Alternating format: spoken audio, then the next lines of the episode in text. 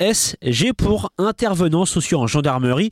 Le but de ces personnes, libérer la parole des victimes de violences intrafamiliales, des violences qui interviennent au sein du foyer et qui concernent le couple, mais elles peuvent aussi atteindre les enfants. Quatre postes d'ISG vont être créés cette année au sein des compagnies de gendarmerie du Calvados.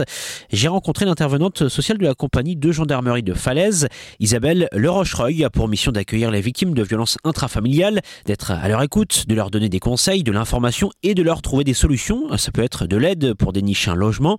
Isabelle Le Rochereuil accompagne également les mises en cause dans le but de comprendre leur fonctionnement.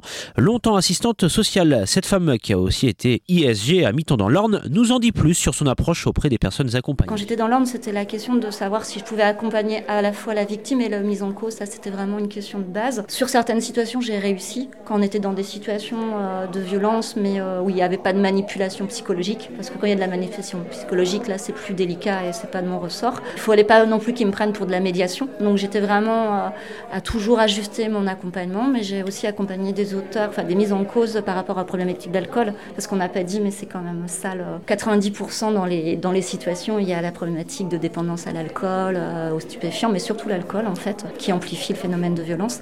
Et du coup, j'ai pu travailler aussi sur leur justification, parce que les auteurs, ils ont toujours une justification sur, sur la violence proprement dite. Et donc, c'est travailler ça avec eux en fait aussi. L'an passé, dans le Calvados, les services de la préfecture ont relevé 3700 actes de violence intrafamiliale contre moins de 3000 en 2022.